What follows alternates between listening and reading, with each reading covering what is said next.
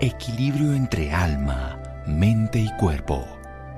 Bienvenidos a Sanamente, la cita con el bienestar. Dirige Santiago Rojas. Ser responsable es aceptar que todo lo que ocurrió en nuestra vida tuvo que ver con una acción o decisión personal. Elsa Lucía Arango. Buenas noches, estamos en Sanamente de Caracol Radio. El epígrafe va a ser hoy, de lo que la que escuchamos, nuestra invitada, Elsa Lucía Arango. Ella es una médica especializada en terapias alternativas y complementarias y como escritora ha sido muy exitosa, Mundos Invisibles, Experiencias con el Cielo, Cómo es el Cielo, este último dirigido a niños y niñas.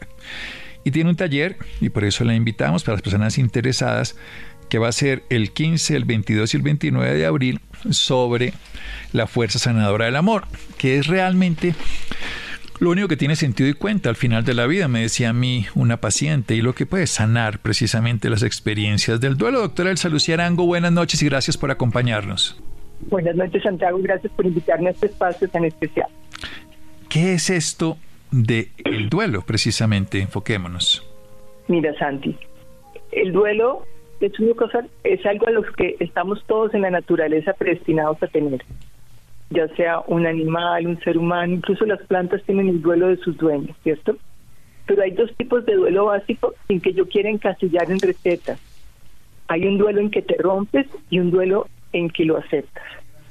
El duelo en que lo aceptas es cuando de pronto duele tu, muere tu papá o tu mamá o tu abuelo, cuando ya eran mayores, como algo que es previsible, algo que puede ocurrir pero hay otros duelos es cuando las muertes son repentinas o a edades que no esperabas, aunque sea por un cáncer y llevaras dos o tres años esperando la muerte de alguien, pero no son esperados, no son parte de lo que uno pensaría es la evolución normal. Entonces, aunque obviamente cuando se muere tu papá o tu mamá puedes tener una ruptura muy fuerte, cuando las muertes son más imprevisibles, menos esperadas, te rompes. Y esa ruptura es una herida, y esa herida duele y duelo es el proceso de reparar esa herida. O sea, crecer duele y repararse también duele en este caso. Duele la herida y duele la sanación, pero las heridas que no sanan duelen el doble. Sí, duelen mucho más y el proceso de sanación, esto esto no hay reglas. A mí cuando me entrevistan a veces dicen, ¿cuánto dura y qué hay que hacer y cómo? Esto no son recetas.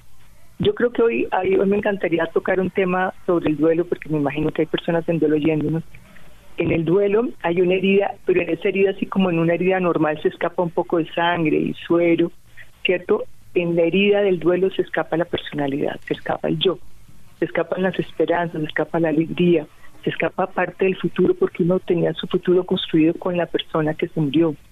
Entonces, al escaparse el yo, se pierde uno de uno mismo. ¿Me alcanzo a explicar, Santi? Sí, pues evidentemente la imagen, las expectativas. De hecho, hay una forma de decir, uno hace una inversión en cualquier proyecto, persona, relación, y lo que se pierde es la expectativa de lo que uno iba a lograr en ese futuro con esa persona, con esta estructura, con este dinero, lo que sea. Y se pierde esa imagen que hemos proyectado nosotros mismos ahí, ese beneficio que íbamos a obtener, gozo, compañía, dinero, lo que fuera, porque es a cualquier nivel, ¿no? Pero, pero es mucho más que una inversión porque se pierde lo que uno consideraba que era uno, se pierde su alegría, como te digo, las creencias, las esperanzas. Entonces, si alguien está en duelo ahora y de pronto dice que no soy yo, es que es que sabemos que en el duelo se pierde una parte del yo. Y sanar y reparar el duelo es volver a reconstruir el yo, pero nunca se construye igual, se construye mejor, diferente, más sano, si hacemos un buen duelo. Si no hacemos un duelo bueno, lo cual no es una regla pues que tenga que hacerse de determinada forma, lo que se construye es un yo muy débil, muy vulnerable, muy frágil, que, que tendrá que seguir haciendo su trabajo hasta que se pueda reconstruir en esta o en otra vida. Bien, de eso vamos a hablar en un pequeño, después de un pequeño corte, esa reconstrucción del yo, que no quede más vulnerable, sino que quede mejor, más adaptable a nuevas realidades, porque se puede volver a tener pérdidas. Seguimos aquí en Sanamente de Caracol Radio. Síganos escuchando por salud. Ya regresamos a Sanamente. Bienestar en Caracol Radio. Seguimos en Sanamente. Seguimos en Sanamente de Caracol Radio. El Lucía Arango, nuestro lujo de invitada hoy, es médica dedicada a las medicinas alternativas y con experiencia en el tema del duelo. Ha escrito libros muy, muy reconocidos como Mundos Invisibles, Experiencias con el Cielo y Cómo es el Cielo. Este último para niños y niñas nos habla de que podemos tener dos formas de duelo. Duelo es la reparación ante una pérdida, una en que aceptamos y otra en que nos rompemos. En esa que aceptamos, pues hay como una expectativa natural de la muerte de un ser querido por edad, por proceso de enfermedad larga, o en las que nos rompemos porque no estaba, digamos, dentro de los planes algo agudo, como pudo pasar, en el COVID con tantas miles de personas, un accidente, algo repentino. Y lo que duele, como en una herida, es básicamente que lo que sale en la herida puede ser sangre, puede ser pus, puede ser líquidos, bien, pero lo que sale en una herida emocional, una herida de un duelo, nos está hablando la doctora Elsa Lucía, es que salimos nosotros, sale nuestro yo, sale la personalidad.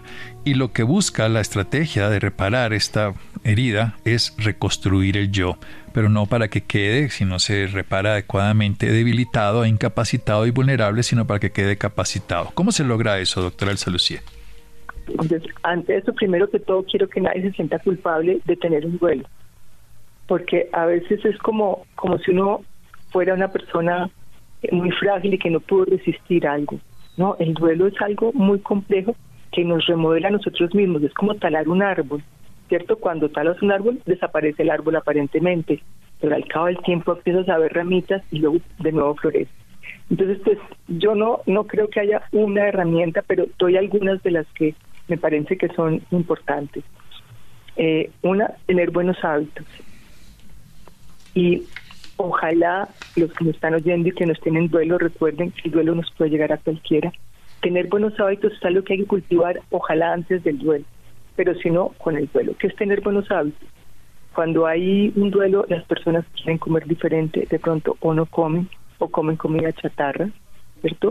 Eh, puede que incluso los hábitos normales de vestirse cambien enormemente, por eso los antiguos parte mostrar que eran en duelo era vestirse mal o vestirse de oscuro, y al principio es normal vestirse de oscuro, pero poco a poco esa fuerza que yo llamo la fuerza sanadora del amor es una herramienta que tenemos adentro, así estemos tristes, que de pronto nos dice, tienes que seguir viviendo, tienes que seguir cuidando a tu hijo, que murió fue la esposa, tienes que seguir cuidando de quien fuera que está fuera o de tu trabajo y demás.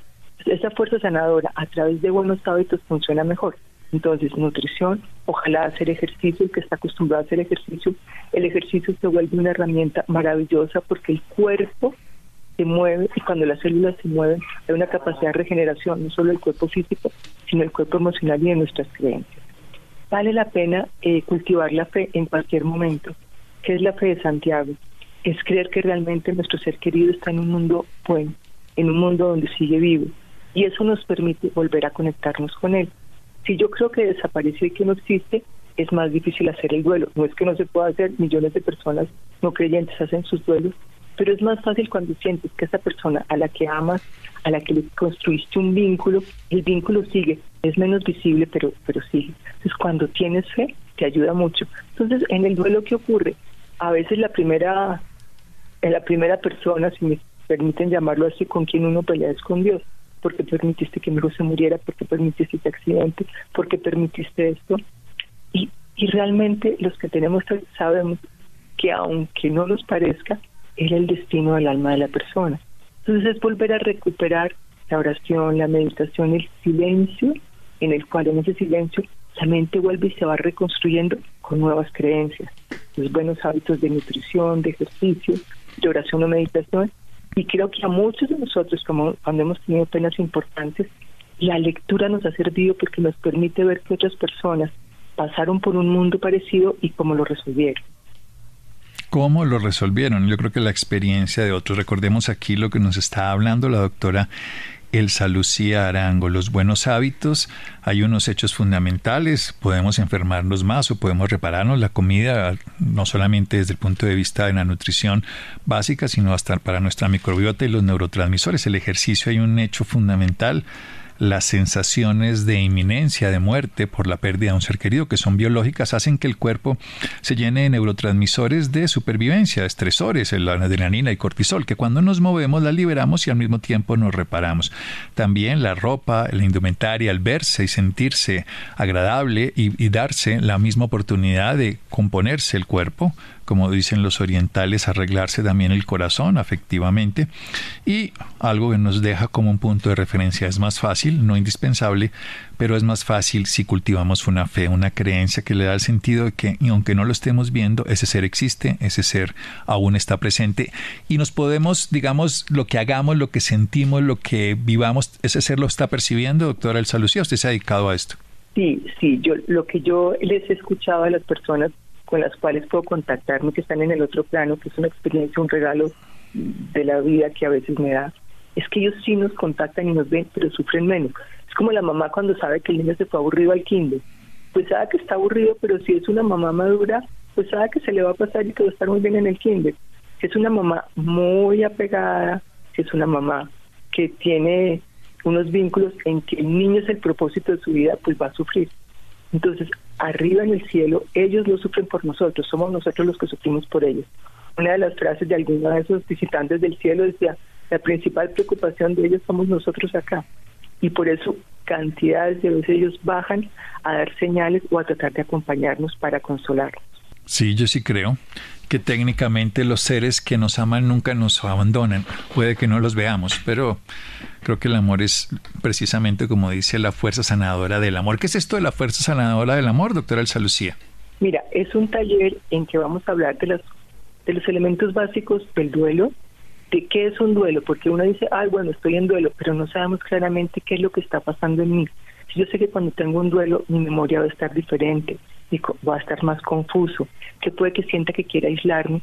vamos a tratar de describir en general qué pasa, pero digo en general, hay personas que se aíslan y otras que al contrario, tratan de estar con otras personas.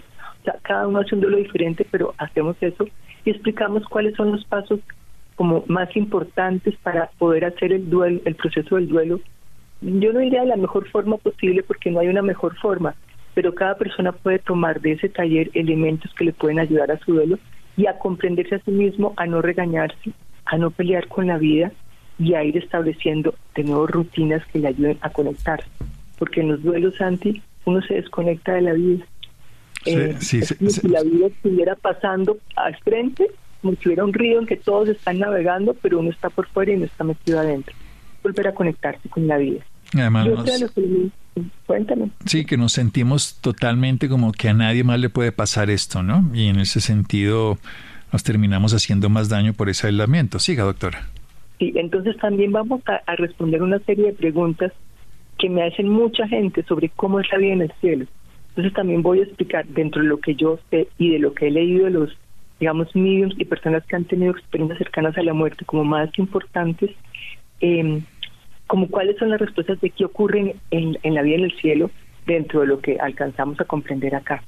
Entonces esa es una parte del taller y vamos a tener preguntas y respuestas sin que yo haga citas personales, pero sí las preguntas tal vez más importantes que no hayan quedado aclaradas en el taller, las vamos a responder las preguntas más importantes se van a resolver bien, eso tiene sentido, porque siempre quedan dudas y sobre todo que en un momento de duelo, como la gente se aísla a veces tampoco entiende y las cosas que queden para ser resueltas se pueden volver a resolver. Seguimos aquí en Sanamente en un momento con la doctora Elsa Lucía Arango, estamos hablando del duelo.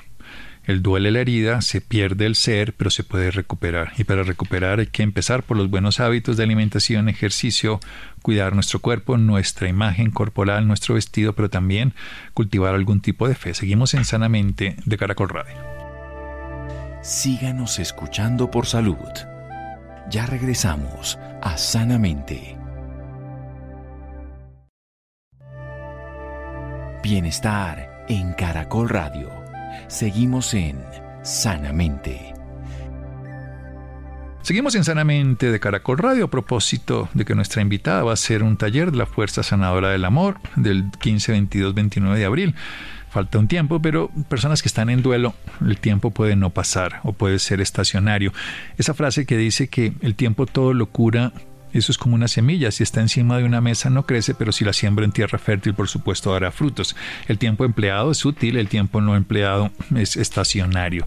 Nos está hablando la doctora Elsa Lucía Arango a propósito de su taller de duelo, pero nos está enseñando nuevamente buenos hábitos, comida real, ejercicio físico para renovarnos, para repararnos, arreglarse, cuidarse, la imagen, el cuerpo, el, vestido y cultivar una fe. ¿Qué más, doctora Elsa Lucía Arango? Uno, aceptar la tristeza, aceptar que estoy triste, porque no hay duelo sin tristeza. Los duelos generalmente traen tres emociones o sentimientos sin que sean las únicas, pero hay la tristeza, la rabia y la culpa son las principales que yo he visto. La rabia con sus distintas manifestaciones, la tristeza con su sensación de desesperanza, de dolor, de vulnerabilidad, todas las distintas facetas.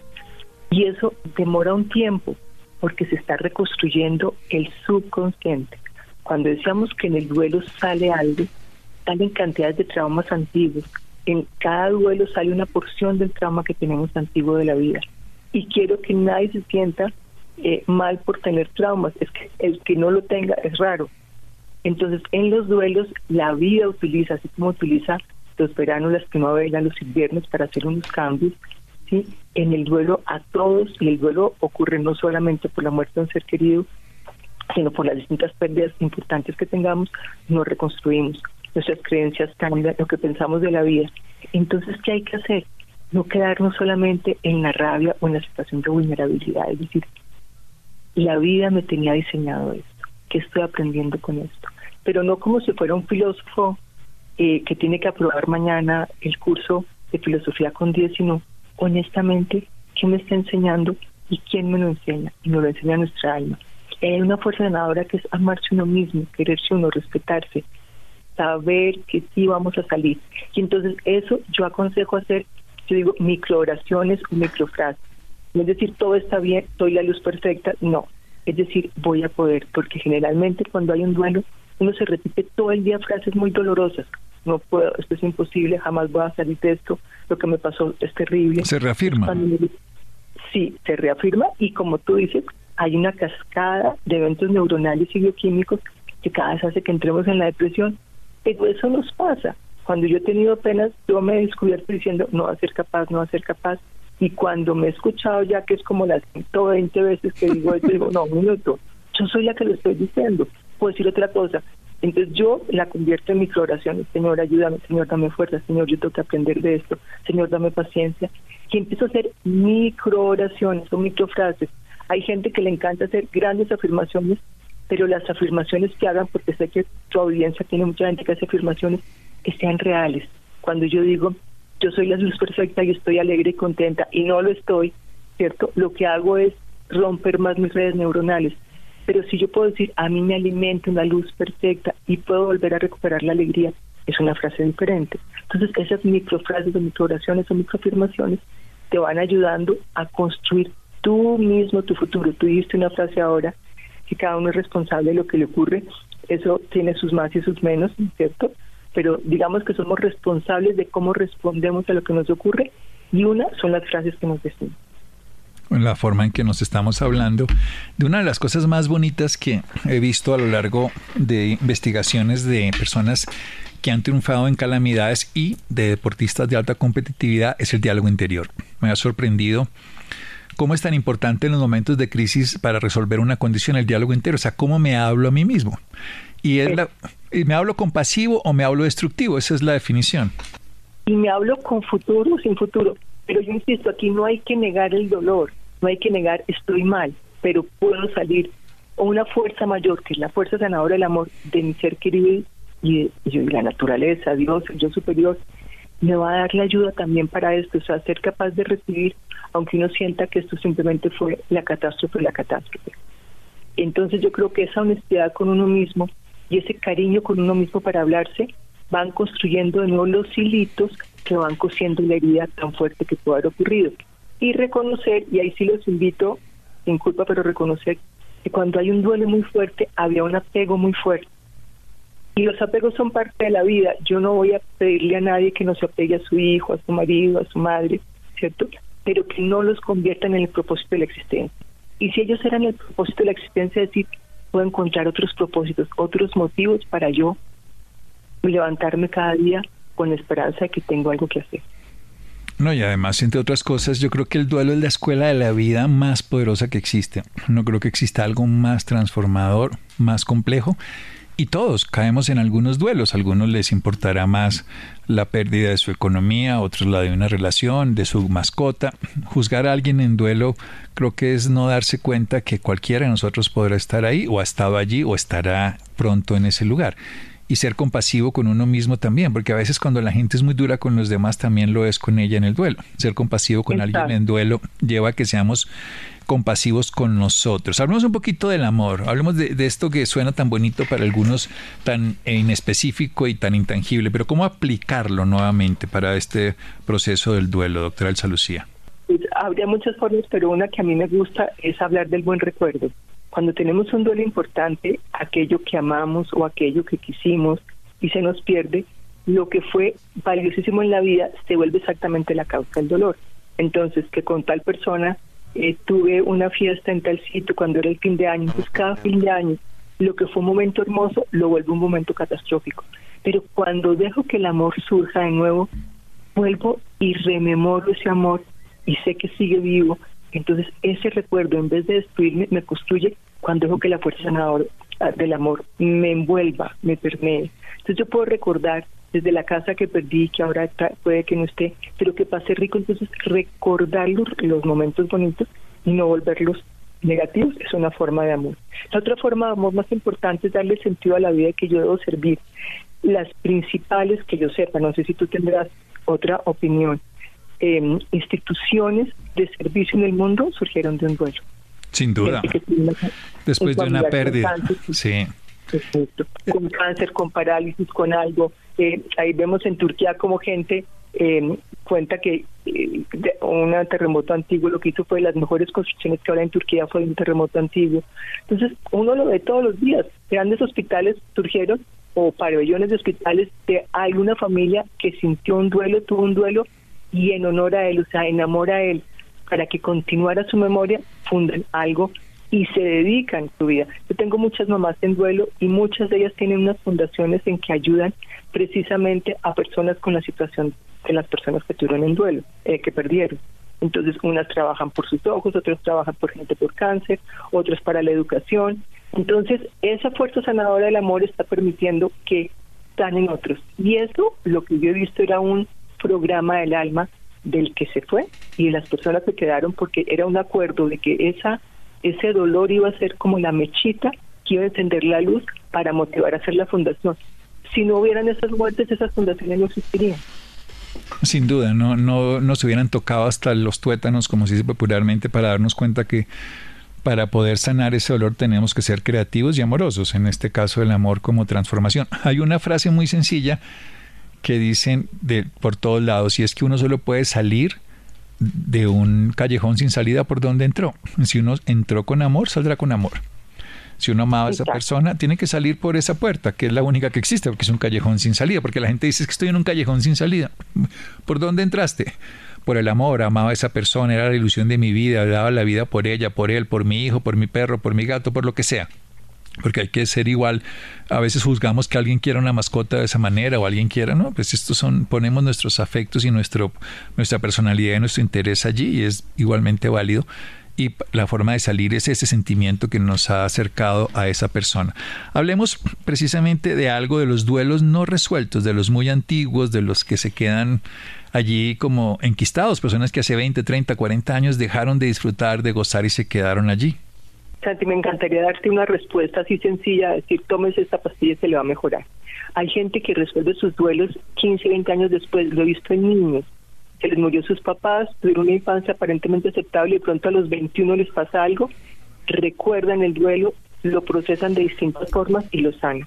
Entonces, mi sensación, Santi, es que las almas van tocando las fibras que cada persona puede manejar y de pronto alguien maneja la tusa que tuvo cuando tenía 18 años y los maneja a los 45 años y otros manejan la pérdida de su papá y su mamá después en algún momento que se sintieron vulnerables. El tema es estar abierto a que todos tenemos situaciones imprevisibles que son las que más nos traumatizan, ¿cierto? y que ya cada vez en el mundo hay herramientas para, para afrontarlos, o sea, la meditación, la oración, las pequeñas frases, las creencias, las afirmaciones, pero sobre todo confiar que hay un plan divino, eh, no sé si llamémoslo universal, cósmico, como, en que las almas, a través de esa alquimia de la bendición y la dificultad, nos van transformando en luz. Entonces es como, como el carbón, tienes que prenderle fuego para que él de pronto ilumine y emita calor. Entonces a todos nos va a tocar algún tipo de trauma. ¿Cuál creo yo que es importante como la fuerza sanadora del amor decirlo? Los traumas se sanan, pienso yo, y no quiero ser general, cuando tú te tienes labores de servicio y de, cariño para otros. Así sea desde cuidar una guardería de unos perros, ayudar a niños, eh, ayudar a las personas que tienes cerca, que de pronto es las personas que en tu casa te sirven, en tu edificio. Cuando te vuelves una persona servicial, te vuelves mucho más amorosa. Y cuando uno es amoroso, empieza a recibir una gratificación muy bonita, ¿cierto? Y creo que tú la has tenido, yo la he tenido, muchos hemos tenido, que es que en los momentos difíciles hay como una avalancha de amor que te llega y que te cuida y te cubre y también te ayuda a sanar. Entonces yo creo que el servicio, el vicio de ser, es una de las herramientas para salir del duelo y por eso muchas familias han salido de sus duelos dedicando su vida a fundaciones para ayudar a otros. Sí, esa es una frase contundente y además lo hemos visto. Yo creo que detrás de cada gran transformación de una conciencia hay un dolor, hay una pérdida que se ha podido, volvamos a lo mismo, reconstruir en un yo, en este caso no un yo un débil y vulnerable, sino un, un yo capacitado y transformado. Además, hay una frase que a mí me encantó escuchar hace muchos años de la filosofía oriental que, que me marcó la vida profundamente y es que si alguien quiere convertirse en un maestro de cualquier cosa, tiene que ser alumno de esto. y, no hay otra forma de hacerlo. Entonces, nadie puede aprender de un duelo, ni siquiera nosotros que lo trabajamos con otras personas, si no experimentamos eso, o aprender a montar en bicicleta si no montamos. Las apps no sirven para eso. Hoy en día, casi todas las cosas las trivializamos o las estructuramos desde una idea mental, pero no nos damos la oportunidad de experimentarlas como vivencia. Y ya para terminar, una de las cosas más comunes hoy en día es como tapen, tapen, tapen, eso pase así, que eso sigamos para adelante. ¿Cómo, cómo no caer en esa simplicidad precisamente? Como que esas cosas pasan y deje así, que es un clavo, clavo saca otro clavo, eso tiene más hijos, eso tranquilo que uno vuelve y arranca. Yo creo que esa forma es algo que es en la naturaleza, es parte porque no queremos que el otro sufra y queremos calmar el dolor nuestro de ver el sufrimiento del otro, dándole algún consejo para calmarlo, ¿cierto?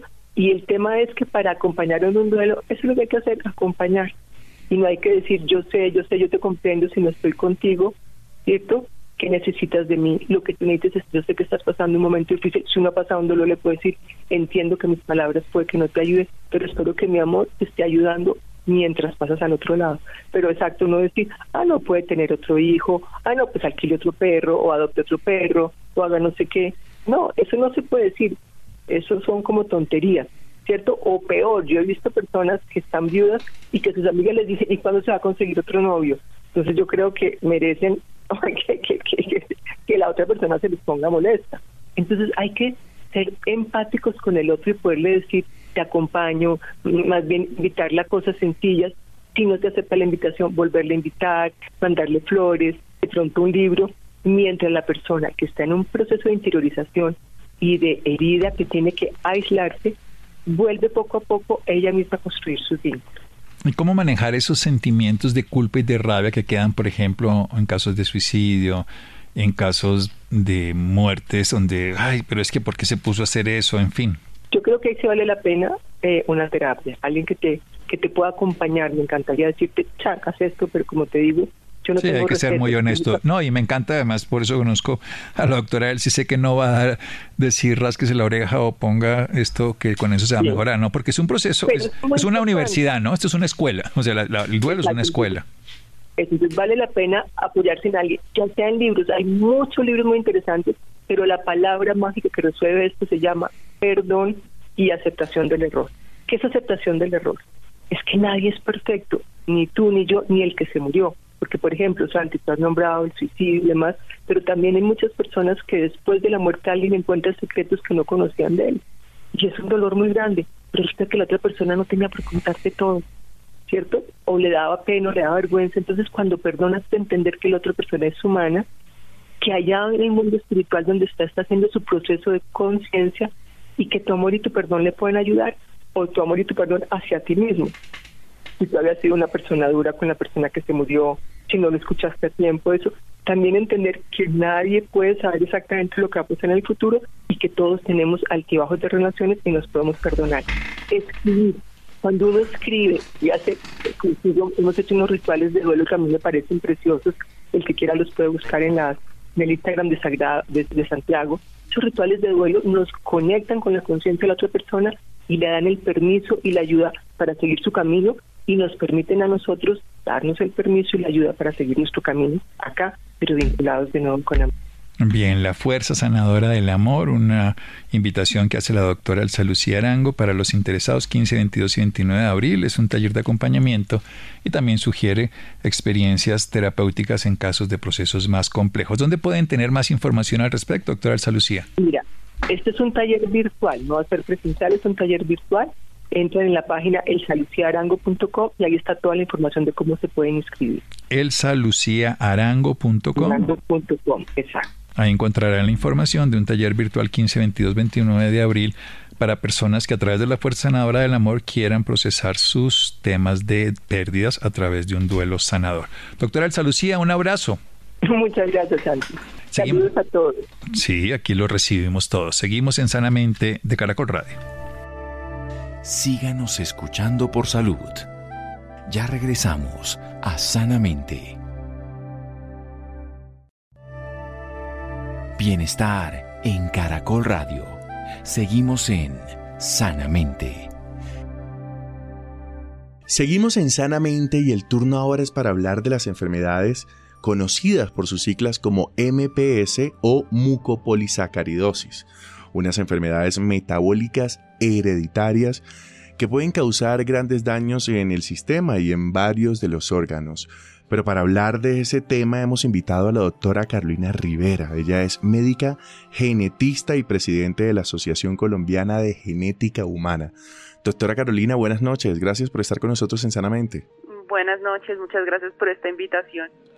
¿Qué es el MPS? Bueno, las mucopolisacaridosis son un grupo de enfermedades eh, metabólicas en las cuales se acumula una sustancia que se llama mucopolisacáridos o glicosaminoglicanos dentro del lisosoma, que es como eh, la caneca de la célula. Estas sustancias no se pueden destruir y se empiezan a acumular. Y eso es lo que lleva a todas las manifestaciones de la enfermedad. Digamos que en un lenguaje un poco más sencillo, esta enfermedad, ¿cómo puede afectar? ¿Cómo, ¿Cómo son esos síntomas? ¿Cuáles son esos padecimientos que aquejan a quienes viven con esta enfermedad? Bueno, como es una enfermedad de depósito, vamos a tener compromiso en diferentes sistemas. Al haber depósito, una de las señales como más tempranas es el cambio en las características faciales de los niños. Ellos empiezan a dejar de parecerse a sus padres, sus, facciones se tornan un poco eh, bruscas y eso es lo que orienta en un momento a estudiar todas estas enfermedades.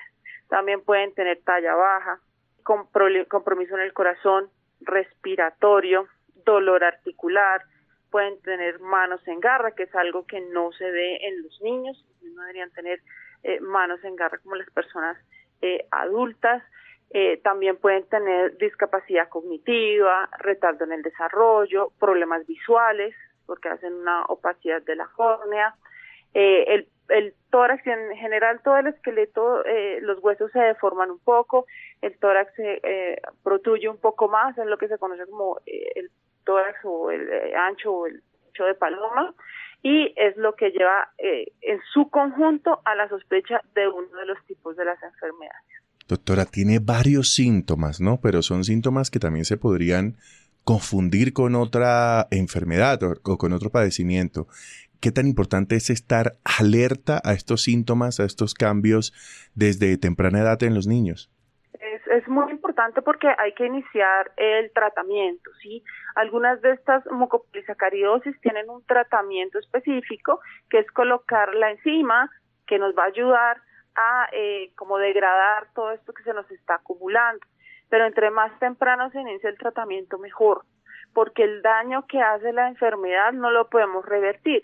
Acá la idea de los tratamientos es evitar la rápida progresión y prevenir precisamente todas esas complicaciones en tantos órganos. Posiblemente la apariencia física no cambie sustancialmente, porque igual van a tener algunos rasgos diferentes, pero el resto de la evolución clínica, o sea, todas las comorbilidades, sí va a mejorar radicalmente. Además, hay que iniciar los otros cuidados eh, del manejo estándar, que es la rehabilitación, una eh, como un chequeo por todas las especialidades, si tienen algún problema respiratorio, tratarlo antes de que tenga alguna complicación, lo mismo con las dificultades cardíacas y pues básicamente es como orientándonos a cada síntoma que vayamos encontrando. Doctora, yo debo confesarle que esta es la primera vez que yo escucho sobre esta enfermedad. ¿Será que el desconocimiento también nos puede afectar grandemente en este diagnóstico temprano, en este tratamiento temprano y quizás pueda eh, hacer que se incremente los, pues, los síntomas y, o los padecimientos de esta enfermedad? Sí, sí, claro que sí. Es una enfermedad rara. Pues como es una enfermedad rara, su nombre es poco conocida. Incluso es poco conocida por todo el personal de salud. Eh, por eso su diagnóstico se demora tanto. No ocurre solo acá en Colombia y por desconocimiento, ocurre a nivel mundial. Una enfermedad como la mucopolisacaridosis se demora el diagnóstico más o menos ocho años desde que inician los síntomas hasta que ya pasa por todos los especialistas y logran eh, confirmar el diagnóstico. Entre más conozcamos de esta enfermedad, entre más nos eduquemos, vamos a detectarla mucho más rápido, ¿sí? La vamos a tener como en el radar y eso va a hacer que no no ocurran tantas complicaciones en los pacientes. Pero pues tenemos que educarnos todos y ya cuando la vamos conociendo podemos verla en alguna persona, podemos decir, eh, yo vi este este este niño y a mí me parece que tiene eh, una mucopolisacaridosis y es mejor llevarlo al médico. Como la idea de toda esta sensibilización. Doctora, esto es una enfermedad hereditaria, pero es posible que se salte generaciones, que de pronto eh, de un papá a un hijo no pase, pero quizás el abuelo tuvo esta enfermedad y se la pasa al nieto. ¿Es posible? Sí, o sea, el modo de herencia de estas enfermedades es la que conocemos como autosómica recesiva, que se hereda a través de los dos padres sanos. Entonces, usualmente en las generaciones casi no hay personas afectadas, pero puede que un familiar lejano sí lo esté. O sea, eh, todos tenemos siempre dos copias de nuestros genes. En este caso, para que se presente la mucopolisacaridosis se tienen que dañar los dos. Pero si está uno solo dañado, el que queda bueno hace la función de los dos genes. Entonces esa persona no presenta la enfermedad, pero la puede transmitir a sus hijos. Y uno de los mucopolisacaridosis se hereda a través de la mujer y solo la padecen los hombres. Entonces también podemos ver ese salto de generaciones y pues si hay otras personas afectadas tendrían que ser hombres. Pero si lo podemos ver. Podemos ver familias donde hay eh, afectados en diferentes generaciones, saltando generaciones, o donde la persona que tiene la enfermedad es la única hasta el momento que la ha presentado. Doctora, decíamos en la presentación que es una enfermedad que puede afectar diferentes órganos y que usted misma decía que incluso es una enfermedad que ya no se puede trabajar los daños que ha generado, pero tiene un tratamiento una vez se diagnostica ¿Se puede empezar un tratamiento para que la enfermedad no avance? Unas de ellas sí tienen tratamiento, sí, porque es un grupo de enfermedades, la mayoría tiene tratamiento, que es, eh, como ya lo había mencionado, colocar la enzima, o sea, en este caso la sustancia que falta para degradar todo lo que se nos está acumulando dentro de la basura de la célula que es el lisosoma. Esto tiene que iniciarse tempranamente, pero la acumulación de estos mucopolisacáridos empieza desde el periodo prenatal, o sea, desde que el bebé se está formando en el vientre materno. Entonces siempre vamos a encontrar algo de acúmulo. Lo importante del tratamiento es iniciarlo temprano para que la enfermedad progrese más lento y que no tengamos ninguna de sus complicaciones. Ese sí es un tratamiento específico. Para cada enfermedad de las que tiene tratamiento hay un tratamiento diferente. También por eso es muy importante el diagnóstico, porque aquí si no son tratamientos intercambiables ni hay un tratamiento que funcione en todas. Así que siempre antes de iniciar el tratamiento tiene que estar 100% confirmado qué tipo de mucopolisacaridosis es. Doctora Carolina, y por último, quisiera preguntarle, ¿es posible prevenir esta enfermedad?